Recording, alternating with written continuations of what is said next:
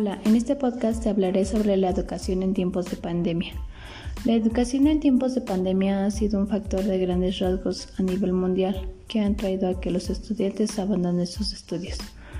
Adicionalmente, hay varios obstáculos que la UNESCO señala, tales como deficiencias en el aprendizaje remoto, el costo por la brecha digital, entendido como la disparidad que hay en el acceso a la tecnología o Internet el rol que juegan las escuelas en la salud y el bienestar de los estudiantes.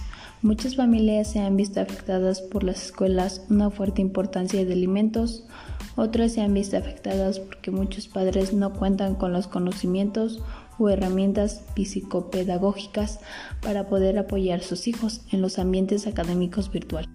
El objetivo de este tema es conocer los principales desafíos, impactos, características y oportunidades del sector educativo y el contexto que surge tras la pandemia del COVID-19. Si bien es cierto que para algunos los beneficia, para otros no tanto, debido a que la mayoría de los estudiantes dejó la escuela por estrés, tecnología insuficiente, algunos de ellos su familia fue despedida de su trabajo por la falta de ingresos a la empresa.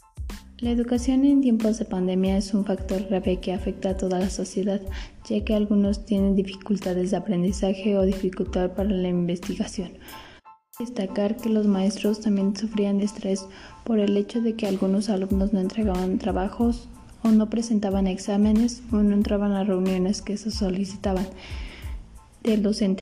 De los adolescentes hacemos cosas que no nos benefician o que solo nos hacen perder tiempo, que no nos traen un aporte, un aporte a nuestra vida diaria.